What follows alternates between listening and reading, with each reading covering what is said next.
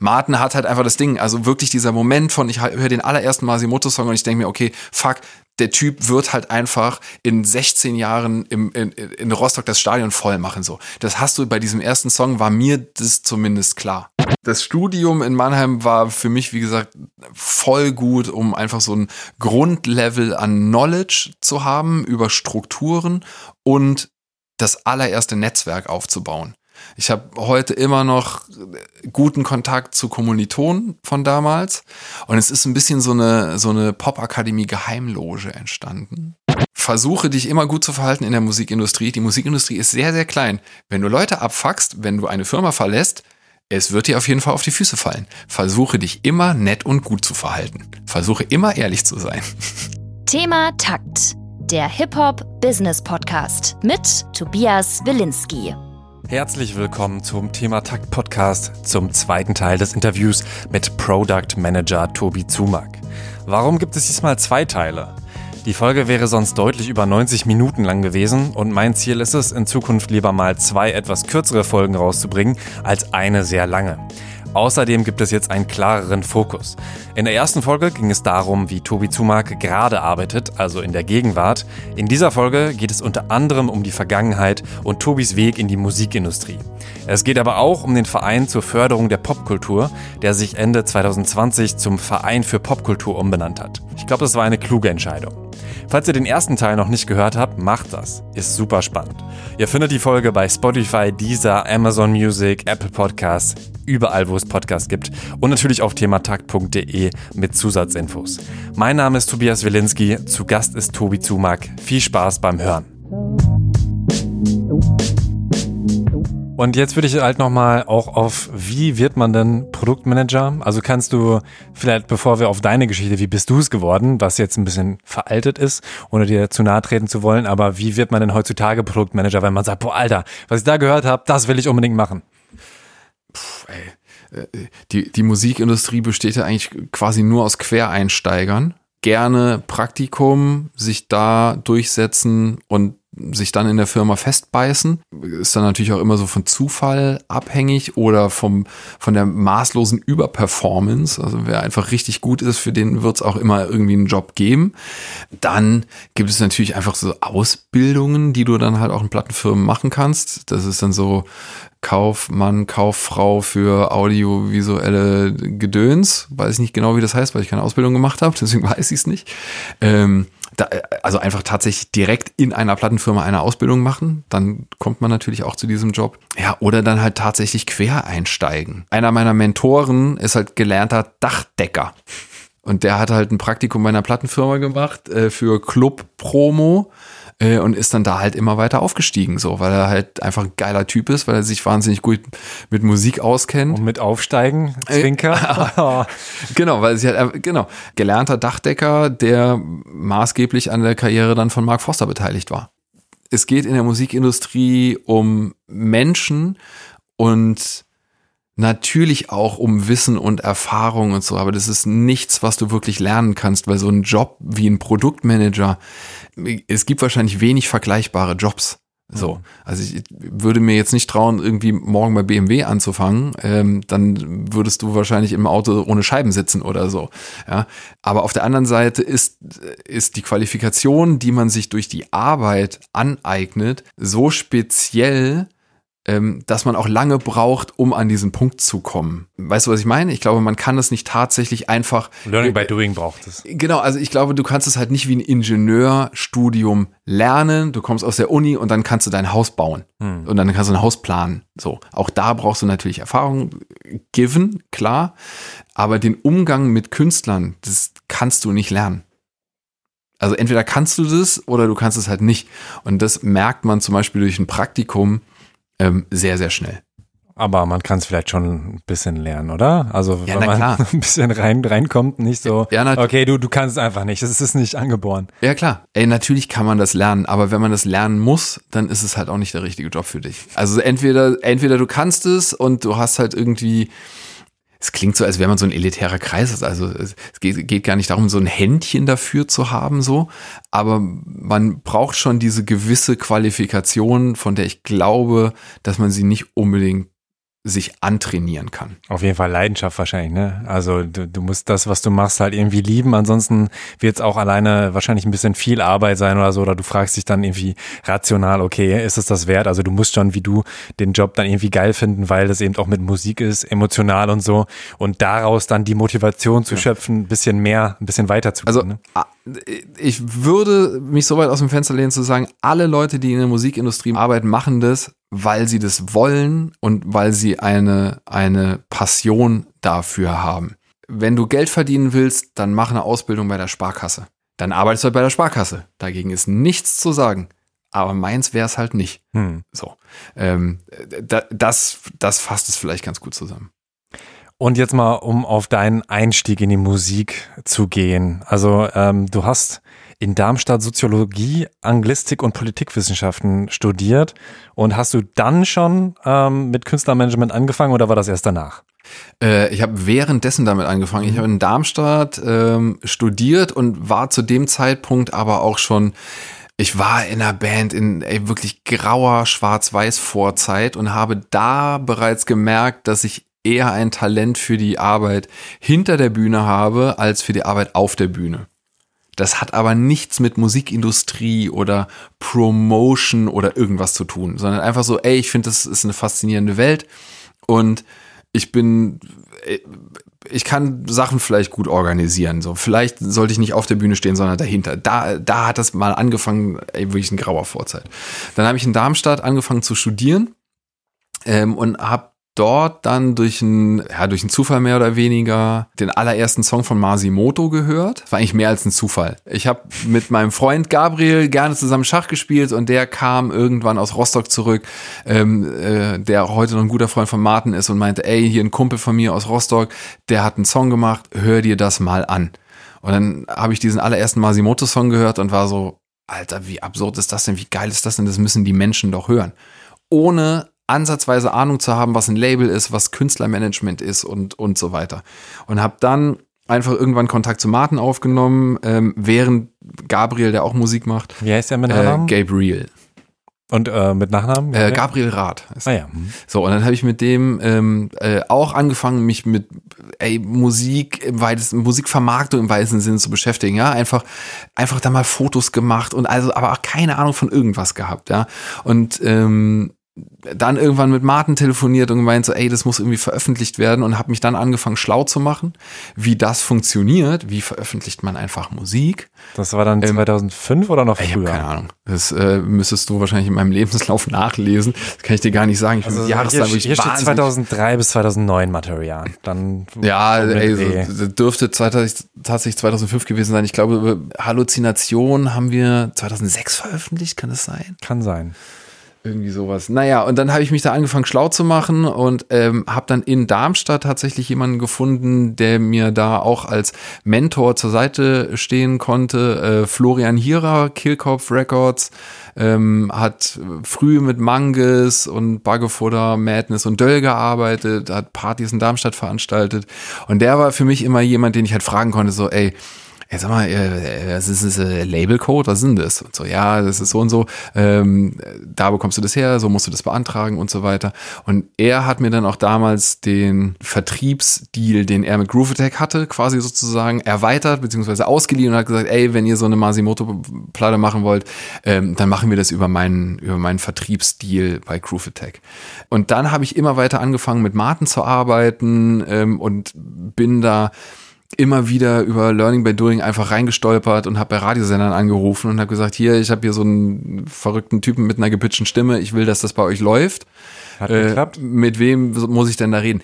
Ähm, ich habe viel gelernt, ja. das hat auf jeden Fall geklappt.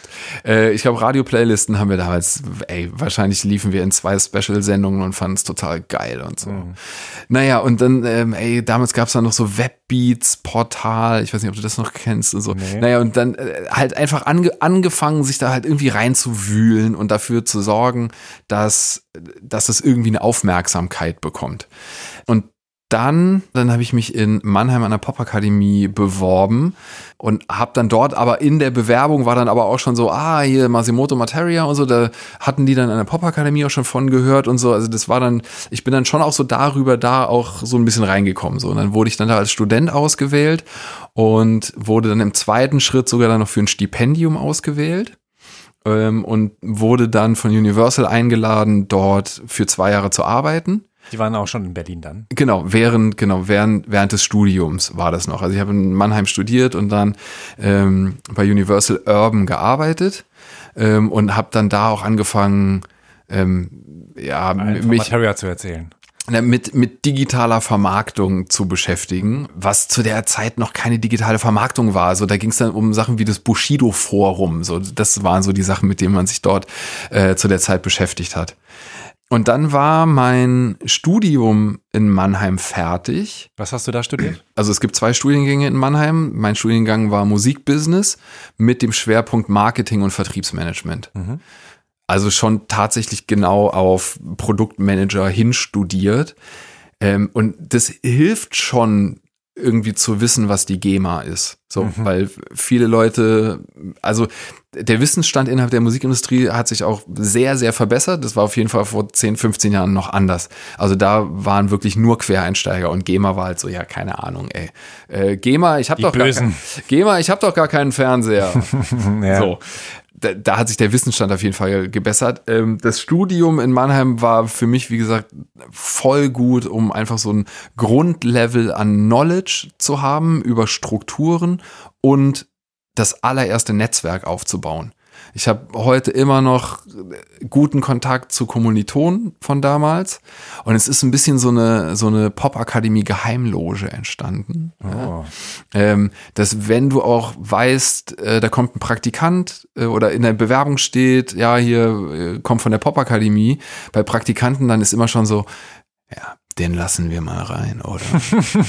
so, also das ist geil, weil es halt, es gibt dieses Netzwerk, was sich untereinander hilft, was immer noch untereinander gut vernetzt ist.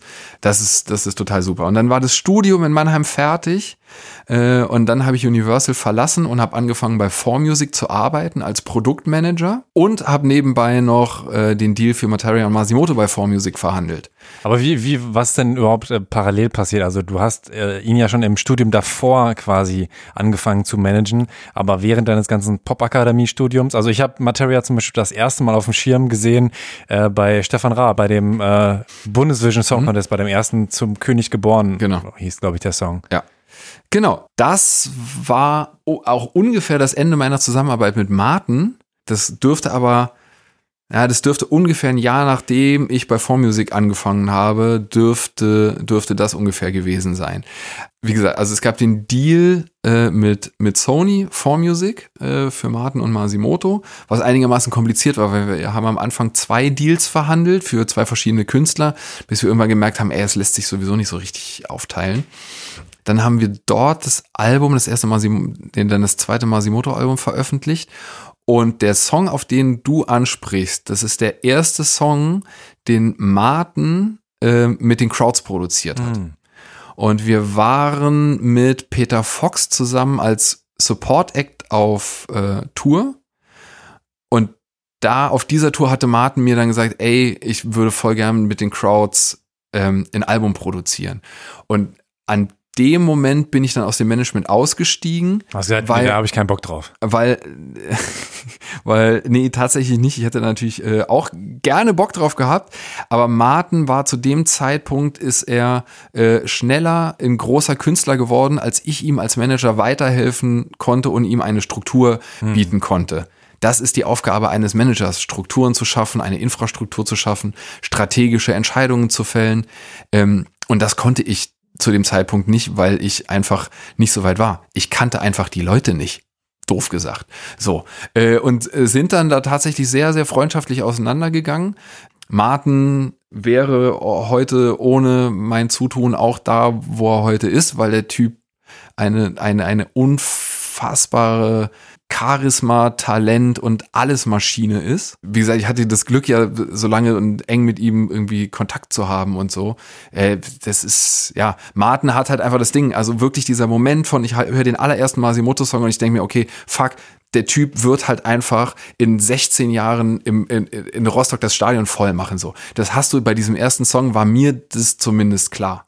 So und an dem Punkt, von dem wir jetzt gerade gesprochen haben, war mir dann aber auch klar, ey, ich kann dem Mann an der Stelle nicht weiterhelfen mhm. äh, und war dann auch vollkommen happy von Bord zu gehen, weil Manager auch ein echt anstrengendes Leben ist. Also so 9 till 5 kannst du da halt komplett vergessen, besonders zu der Zeit, die wir da damals mitgemacht haben weil wenn du halt mit Martin, seiner Crew, auf Natur bist, dann kannst du danach halt einfach dich mal sechs Monate unter Sauerstoffzelt legen. Und dann habe ich ähm, lange bei Vorgearbeitet, ähm, habe lange weiter mit Martin gearbeitet, dann halt auf der Labelseite. In, in welcher Position warst du dann da bei Vor? Äh, das hieß dann, äh, ich glaube, Community Manager hieß es. Also auch digitale Arbeit, ähm, habe dann aber auch das Produktmanagement für seine Alben übernommen. Und dann ging es für mich dann nochmal weiter zu Virgin Records. Also ich war, ich weiß nicht, vier, fünf Jahre oder sowas dann bei, dann bei Four. Und dann habe ich ein Angebot bekommen, bei Universal das Label Virgin Records mit aufzubauen. Und ich fand es total spannend. Und so nach fünf Jahren hat man natürlich auch irgendwie wieder so einfach Bock auf eine neue Herausforderung, ey, geil.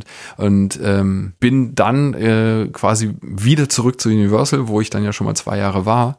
Äh, an der Stelle, äh, kleiner Exkurs eingeschoben, versuche dich immer gut zu verhalten in der Musikindustrie. Die Musikindustrie ist sehr, sehr klein. Wenn du Leute abfuckst, wenn du eine Firma verlässt, es wird dir auf jeden Fall auf die Füße fallen. Versuche dich immer nett und gut zu verhalten. Versuche immer ehrlich zu sein.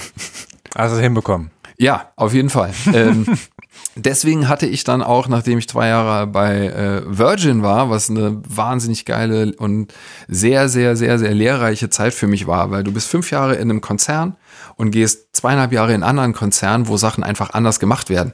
Ja, natürlich ist es Musikindustrie und natürlich veröffentlichen die Musik, aber da gibt's andere Prozesse, andere Hierarchien und so weiter. Was sind so Unterschiede, die dir noch äh, besonders äh, so im Kopf sind zwischen den beiden äh, Unternehmen?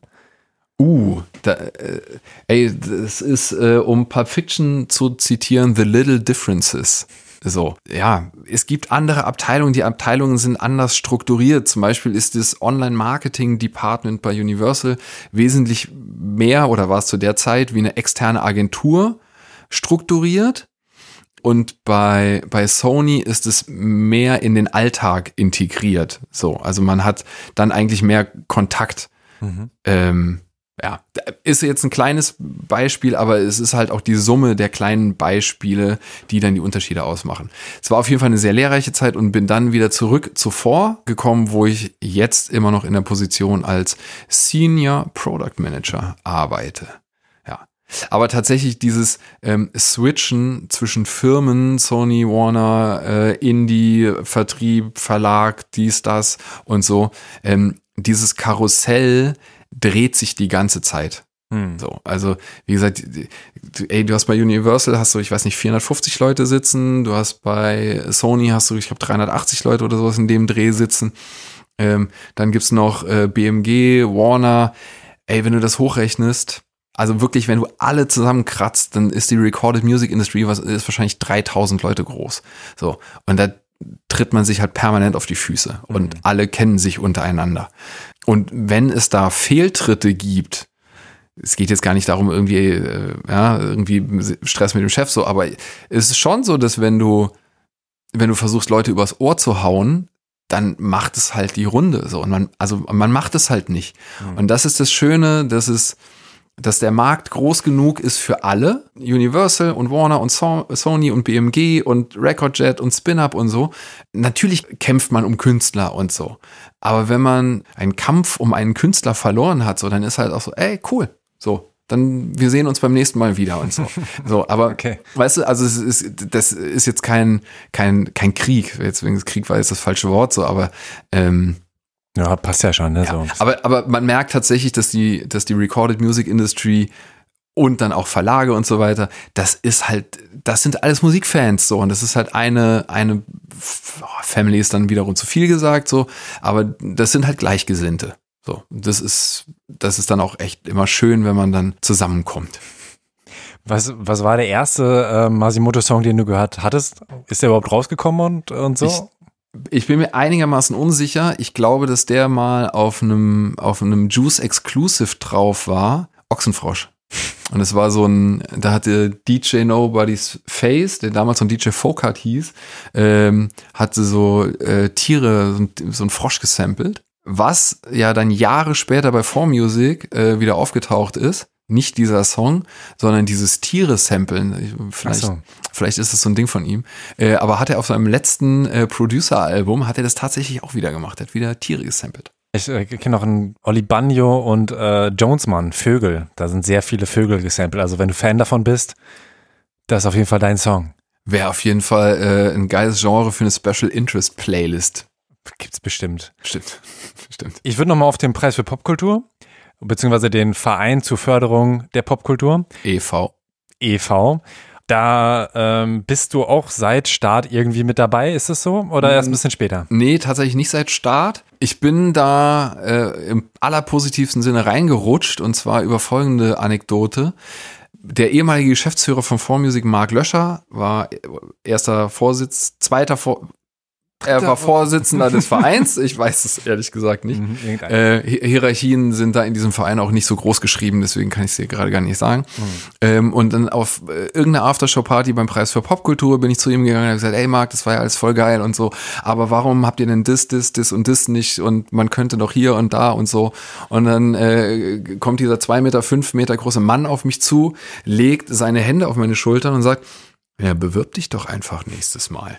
Und ich war so, ja, okay, cool, äh, tschüss. So. Und dann ähm, ging es, also der Preis ist ja im Oktober und im Februar oder sowas wird dann der neue Vorstand gewählt.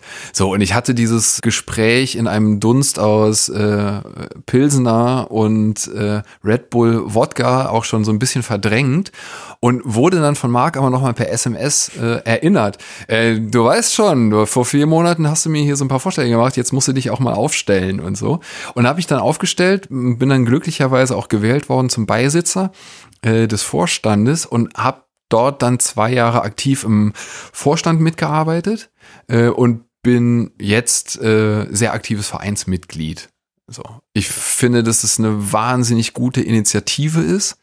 Ähm, das ist eine Initiative, die eben nicht von einem Verband kommt, sondern von einem Verein kommt, in dem jeder, der was mit Kultur zu tun hat, willkommen ist.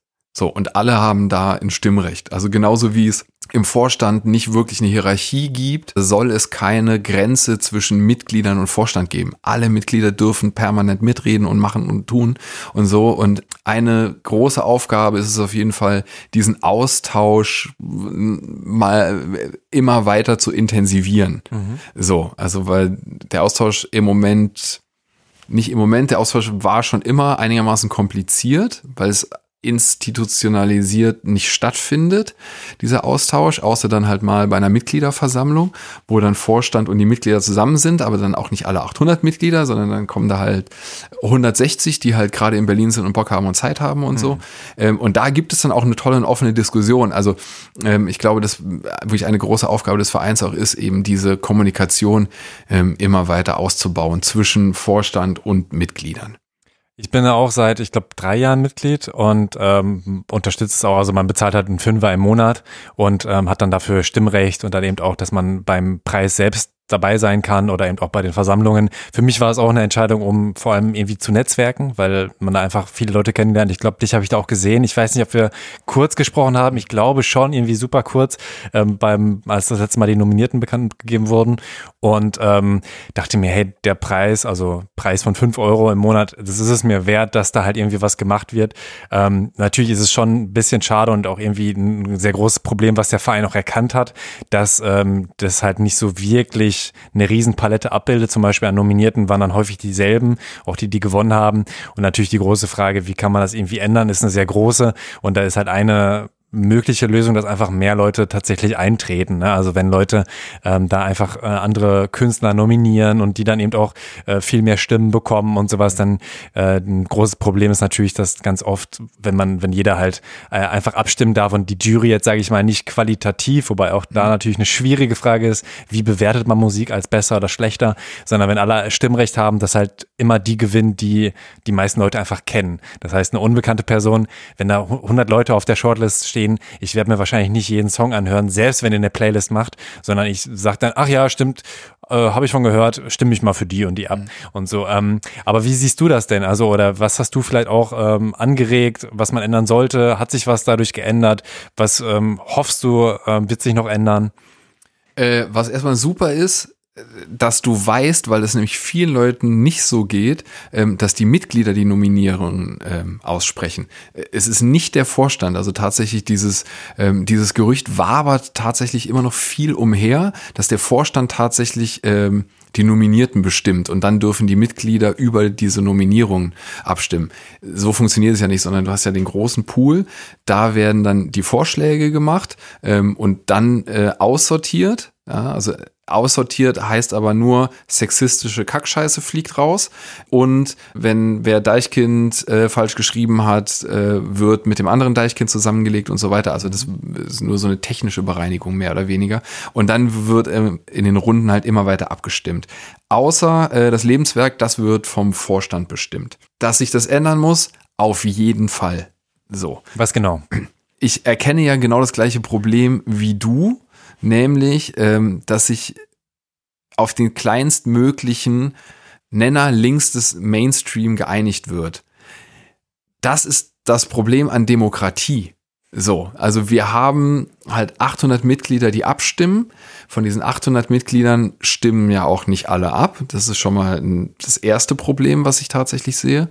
Und die Möglichkeit, sich mit diesen Nominierten zu beschäftigen, muss meiner Meinung nach besser werden. Ich glaube, dass das ein Schlüssel auf jeden Fall ist, dass man das schöner aufbereitet und oh, richtig ekelhaft, aber more snackable macht, dass es halt Spaß macht, sich mit dieser Nominierungsliste zu beschäftigen. Eine Spotify-Liste, Napster, dieser Apple Music und so weiter, das ist schon cool, aber es, es braucht dann vielleicht tatsächlich eine Form von, ey, vielleicht auch einfach eine Moderation. Also weißt du, vielleicht bietet man einen zweistündigen Podcast an, in dem die 36 Nominierten einmal kurz vorgestellt werden. Ja, kurz was dazu erzählt werden, dann wird das redaktionell aufbereitet, dann kannst du kurz in den Song reinhören und dann, dann hast du halt diesen Überblick. Ich glaube, dass man die Hürde des Abstimmens so niedrig machen muss, wie nur irgendwie möglich. Und das kannst du nur dadurch erreichen, indem du den Leuten das noch näher ranträgst. Hm. So. Und da reicht es dann halt nicht, eine Streaming-Liste zu machen.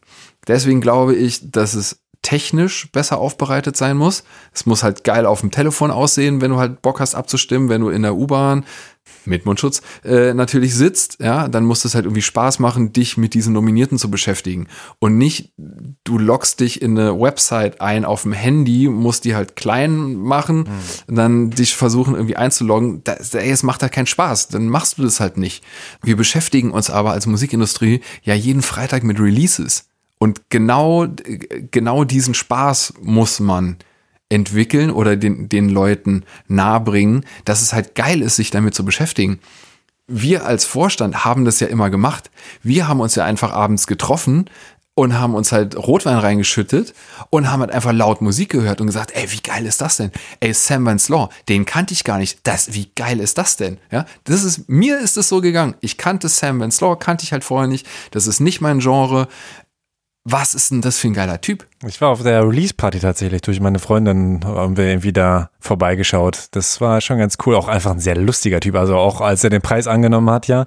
Aber ähm, auch an sich äh, sehr schöner, trockener genau. Humor. Genau. So, aber, aber, aber genau diesen Moment, den ich erlebt habe von, Alter, was ist denn das für ein geiler Typ und was macht denn der für geile Musik? Das ist ja auch das, was man den Leuten ähm, oder den Vereinsmitgliedern gerne, gerne auch geben möchte. Mhm. Ähm, aber also es gibt ja jetzt auch einen neuen Vorstand. Die Idee, die auch der alte Vorstand ja schon hatte, ist ja auch ein bisschen von der Zentrierung rund um die Verleihung wegzukommen und eben auch die Förderung wieder mehr in den Vordergrund zu stellen. Workshops. Also es gab ja Workshops mit YouTube zusammen über, ey, wie vernetzen sich Frauen in der Musikindustrie. Das, ey, das war irre, wie viele Leute sich da beworben haben. So, also da ist ja offensichtlich ein Need ähm, und den zu stillen ist, glaube ich, sogar noch wichtiger als sich Gedanken um die Gala zu machen. Ja, also wie, wie, wie sollte man, wie sollte man diesen Preis machen? Sondern tatsächlich diesen Gedanken, der ja für dich auch im Vordergrund stand, diesen Netzwerkgedanken noch weiter nach vorne zu bringen. Also der Preis für der Förderung zur Verein der Popkultur sollte meiner Meinung nach einen Workshop veranstalten, in dem es darum geht, wie produziere ich einen Podcast, einen Workshop machen in München, einen Workshop machen in Köln und so weiter und und an der Stelle halt viel mehr ähm, aktiv werden.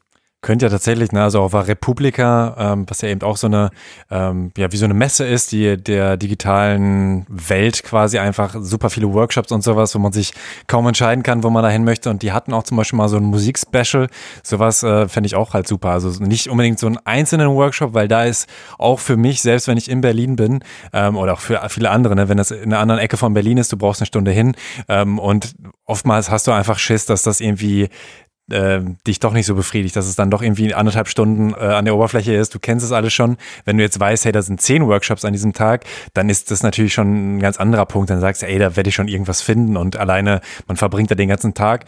Fände ich super auf jeden Fall, aber muss natürlich auch, ne, braucht es auch wirklich viel, viel Power, um sowas dann zu organisieren. Auch gerade jetzt ist es natürlich sehr schwierig, aber wäre wär geil auf jeden Fall, ja. Also der, der Need ist auf jeden Fall da. Wir wurden vor zwei Jahren vom Reeperbahn Festival eingeladen, einen wie, es hieß nicht Education Day. Ich wurde letztens erst äh, korrigiert, dass es nicht Education Day hieß.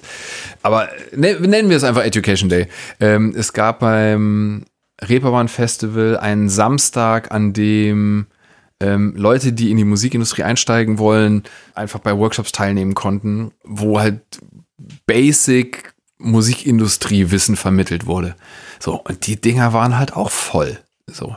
Und genau das, glaube ich, ist die, ist die Aufgabe des Vereins, da auch mehr einzusteigen. Gut, also ich würde jetzt abschließend nur noch zwei Fragen stellen. Und zwar, was wünschst du dir für die Musikindustrie? Wow. Ähm, wow. Sehr, sehr gute Frage, ey. Was wünsche ich mir für die Musikindustrie? Ey, ich, ich glaube tatsächlich, die, die Fähigkeit, die die Musikindustrie in den letzten Jahrzehnten auch immer bewiesen hat, äh, sich anzupassen. Das, das nicht zu verlieren, also weiterhin ähm, innovativ sein zu müssen. So, einfach den Kopf frei zu haben und, und zu gucken, wo es hingeht und nicht im Status quo zu verweilen. Deswegen würde ich sagen, mit einem Wort äh, vielleicht Agilität. Das, das würde ich mir wünschen. Oder das wünsche ich mir. Und das ist auch so. Und ähm, aber dass es so bleibt. Und was wünschst du dir für dich? Agilität. Nein, äh, doch, ich wünsche mir natürlich auch Agilität. Ähm, ich merke das ja auch einfach an mir selbst, dass man wird ja älter. Wow. Nee, aber guck mal, ich, äh, ich werde in, in zwei Monaten werde ich halt 40 äh, und habe gestern mit einer Künstlerin einen Song veröffentlicht, die 17 ist. Hm. Da liegen halt Generationen dazwischen. Und das ist schon, also das ist schon eine Herausforderung und interessant, da halt tatsächlich auf Augenhöhe mit, mit so einer Künstlerin reden zu können. So, weil, also was soll ich ihr denn über TikTok erzählen? So, die kann mir halt was über TikTok erzählen. Und das ist das, was ich mir für mich wünsche, da halt weiter zuzuhören und da halt offen zu bleiben. Und TikTok ist ein extrem gutes Beispiel. Ich habe mir TikTok installiert, ich habe es aufgemacht und ich habe es deinstalliert. Ich habe TikTok aufgemacht und es ist tatsächlich zweimal passiert. Ey, und ich habe mich einfach irgendwann hingesetzt. Wir sind ja unter uns und ich habe mir halt einfach YouTube-Tutorials angeguckt. Wenigstens das kann ich. So, aber ich habe mir halt einfach YouTube-Tutorials angeguckt, wie halt einfach scheiß TikTok funktioniert. So. Und, und ja, also das, das muss man halt, also das muss man sich selbst permanent eingestehen, dass, dass sehr, sehr viel Bewegung überall ist und dass man da halt nicht stehen bleiben darf. So. Und genauso wie die Musikindustrie im Ganzen sich innerhalb eines Wirtschaftskreises bewegen muss, muss ich mich auch wiederum innerhalb einer Musikindustrie agil bewegen können. So. Also also in Würde zu altern ist auf jeden Fall schwer in der Musikindustrie. Weißt du? Das ist nicht, damit nicht mal 40. Das, das, das, hat tatsächlich Alex Engelin sagt das immer so schön. Äh, äh, man will halt nicht irgendwie ähm, der, der, der awkward Opa, äh, äh, Onkel auf, auf dem Geburtstag sein mit der Lederjacke, der so die Kai Pflaume Hip-Hop-Hand macht. So. Das darf auf gar keinen Fall passieren. So, und da, um das zu verhindern, ähm, muss man auf jeden Fall äh, agil bleiben und wach sein und, und, und aufmerksam bleiben ähm, und auf gar keinen Fall glauben, dass man schlauer ist als alle anderen. Das ist man nämlich mit Sicherheit nicht. Vielleicht nochmal da auch abschließend, wie entdeckst du Mucke oder auch eben, wie eignest du die Sachen an? Also dann über YouTube dann auch einfach die Tutorials gucken oder so? Oder liest du dann irgendwelche, äh, weiß ich nicht, ähm, Guides durch oder sowas? Äh, als Teil von Sony Music hat man natürlich das große Privileg, ähm, dass es da halt einfach ja, mehr oder weniger jeden Tag Schulung klingt irgendwie so saulangweilig so. Aber wir hatten halt gestern einfach einen zweistündigen Vortrag zum Thema How to Spotify. Und dann wurde halt einfach von, von den Spezialisten im Vertrieb wurde nochmal erklärt, wie funktioniert Spotify, wie sind die Vorläufe, was können wir machen, was können wir nicht machen, was funktioniert, was funktioniert nicht? Und so weiter. Ähm, das ist, das ist auf jeden Fall ein großer Vorteil, den man in, in so einem großen Konzern hat, dass einem solche Möglichkeiten geboten werden, am, am Puls der Zeit zu bleiben. Ähm, und ich entdecke Musik wahrscheinlich so wie alle anderen Leute auch über die New Music Friday, äh, beziehungsweise weil ich Apple Music Nutzer bin, äh, die New Music Daily und auch ganz viel natürlich über Empfehlungen. So, ey, hast du das schon gehört, Alter? Wie krass ist das denn? Ey, ich habe jetzt angefangen mit der Band zu arbeiten, check das mal aus und so. Mhm. Oh, wir haben gerade voll das geile Video gedreht, musst du sehen und sowas. Ey, der war auf der Pop-Akademie, hör mal. Ja, genau, ja, genau, tatsächlich. Ja. Wenn du nicht noch irgendwas hinzufügen möchtest, bin ich durch. Nee, ähm, ich fand es tatsächlich wahnsinnig spannend, irgendwie über sich selbst zu reden die ganze Zeit. ja, ne? Äh, nee, aber wirklich nochmal sich so, äh, äh, zu reflektieren, was, was für ein Quatsch man eigentlich die ganze Zeit macht. Weil du sitzt den ganzen Tag am Rechner, klappst abends den Rechner zu und dann fragt dich deine Mutter, ey, und was hast du heute gemacht? Ja, ich habe echt viel telefoniert und E-Mails geschrieben. So aber man, man schafft ja was. Und das ist tatsächlich das Spannende an diesem Job, dass du an einem Release-Tag ein, eine glückliche Künstlerin hast und, und an, an diesem Künstler-Feenstaub so ein bisschen beteiligt bist. Das ist schon geil. Oh, das ist ja so sehr süß gesagt. Gut, dann vielen Dank. Das war es. Jetzt wird nicht Danke mehr über dich geredet. Haben wir jetzt zwei Stunden voll gemacht oder was? Yes. Ach, Super spannend auch wieder dieses Gespräch mit Tobi Zumark. Insgesamt haben wir, glaube ich, drei Stunden zusammen verbracht und ich habe da wieder eine Menge gelernt und ich hoffe, ihr auch. Wir haben das Interview im November aufgenommen, seitdem ist einiges passiert. Seit Februar 2021 arbeitet Tobi als Product Manager bei Treppenhaus Records mit den Künstlerinnen Lea und Luna und im Dezember hat sich der Verein zur Förderung der Popkultur e.V. eben zum Verein für Popkultur e.V. umbenannt. Ich selbst bin da Mitglied. Wenn ihr in der Musikindustrie aktiv seid, kann ich euch empfehlen, einzutreten, wenn ihr euch vernetzen und lernen wollt. Und auch, um mehr Vielfalt bei den Nominierungen zu schaffen. Falls ihr Fragen habt, schreibt mir an tobias.thematakt.de oder bei Insta at thematakt. Ich freue mich sehr, wenn ihr den Thematakt Podcast mindestens einer Person empfehlen könnt, die in der Musikindustrie arbeitet. Ich freue mich auch, wenn ihr den Newsletter abonniert unter thematakt.de slash newsletter und wenn ihr mich finanziell unterstützt unter thematakt.de slash spenden. Mein Name ist Tobias Wilinski. Vielen Dank fürs Zuhören und bis bald. Thema Takt, der Hip-Hop-Business-Podcast mit Tobias Wilinski.